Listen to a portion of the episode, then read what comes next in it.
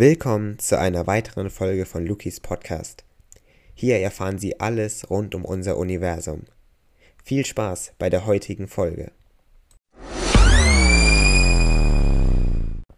Warum gibt es etwas und warum gibt es nicht nichts?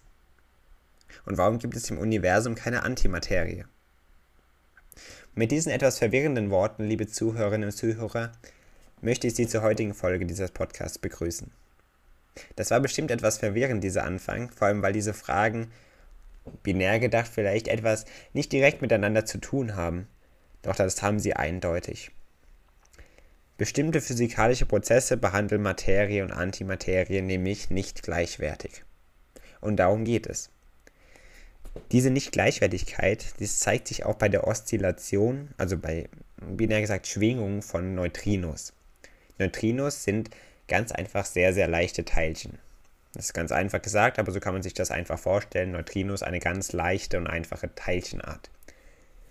Das Universum, wie wir es kennen und wie wir es jeden Tag erleben, wie wir es jeden Tag erkunden und erforschen, das dürfte so eigentlich überhaupt nicht existieren. Glaubt man nämlich den gängigen Theorien, so war beim Urknall vor ungefähr 13,8 Milliarden Jahren Materie und Antimaterie zu gleichen Anteilen entstanden.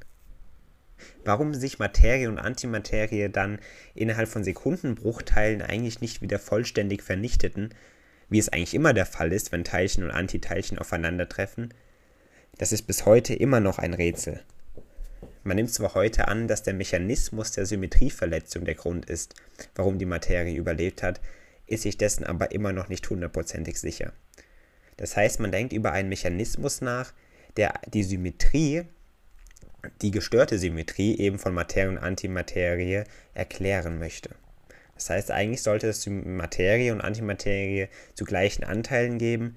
Und jetzt denkt man über einen Mechanismus nach, der eben erklärt, warum es mehr Materie als Antimaterie gab. Oder eben andersrum. Bislang hat man diesen Asymmetrieeffekt jedoch nur beim Zerfall von Materieteilchen, die aus einem Quark-Antiquark-Paar bestehen. Das sind sogenannte Mesonen. Dort hat man genau das beobachtet. Allerdings nur in einer sehr, sehr schwachen Ausprägung. Eine internationale Forschergruppe hat nun erste Hinweise gefunden, dass die Natur auch bei den Neutrinos zwischen Materie und Antimaterie unterscheidet. Sollte sich der Befund also erhärten, wäre man der Lösung des Materie-Antimaterie-Rätsels deutlich näher gekommen. Lange glaubten die Physiker auch, dass die bekannten Naturgesetze, die wir kennen, Materie und Antimaterie völlig gleichwertig behandeln würden. Doch auch das ist nicht so.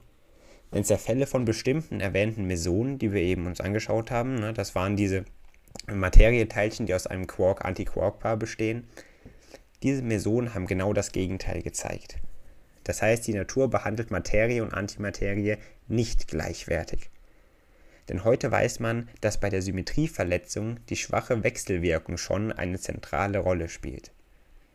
Sie verletzt aufgrund der Mischung verschiedener Arten von Quarks in den Mesonen die sogenannte CP-Symmetrie. Danach ändern sich die physikalischen Prozesse eben, wenn Teilchen durch ihre Antiteilchen, dafür steht das C in dieser CP-Symmetrie, ersetzt werden und diese spiegelverkehrt verlaufen. Für das spiegelverkehrt steht das P in CP-Symmetrie. Allerdings ist der bislang gemessene Effekt noch zu klein, um die Dominanz der Materie im Universum richtig erklären zu können. Man sucht zwar seit langem schon nach einer CP-Verletzung bei den Neutrinos, die wie Quarks zu den Grundbausteinen der Materie zählen und der schwachen Kraft unterliegen, man hat aber leider noch keine deutlichen Hinweise darauf gefunden. Oder doch? Im Fokus steht nämlich nun jetzt der chameleonartige Charakter der ungeladenen Geisterteilchen, wie man so oft sagt. Ja, diese Geisterteilchen, die Neutrinos, die jegliche Materie fast ungehindert durchdringen können. Man sagt, durch meinen Fingernagelgrad fliegen 6 Millionen Neutrinos pro Sekunde. Das muss man sich mal vorstellen. Es gibt nämlich auch verschiedene Arten oder Varianten von Neutrinos. Dann haben wir einmal das Elektroneutrino, das Myonneutrino und das Tauneutrino. Und diese verschiedenen Arten können sich im Flug periodisch ineinander umwandeln, also nach einem gewissen Muster ihre Identität wechseln. Ein Elektroneutrino beispielsweise wandelt sich mit einer gewissen Wahrscheinlichkeit in ein Myonneutrino um und auch andersrum funktioniert das. Ein Myonneutrino kann sich in ein Elektroneutrino umwandeln.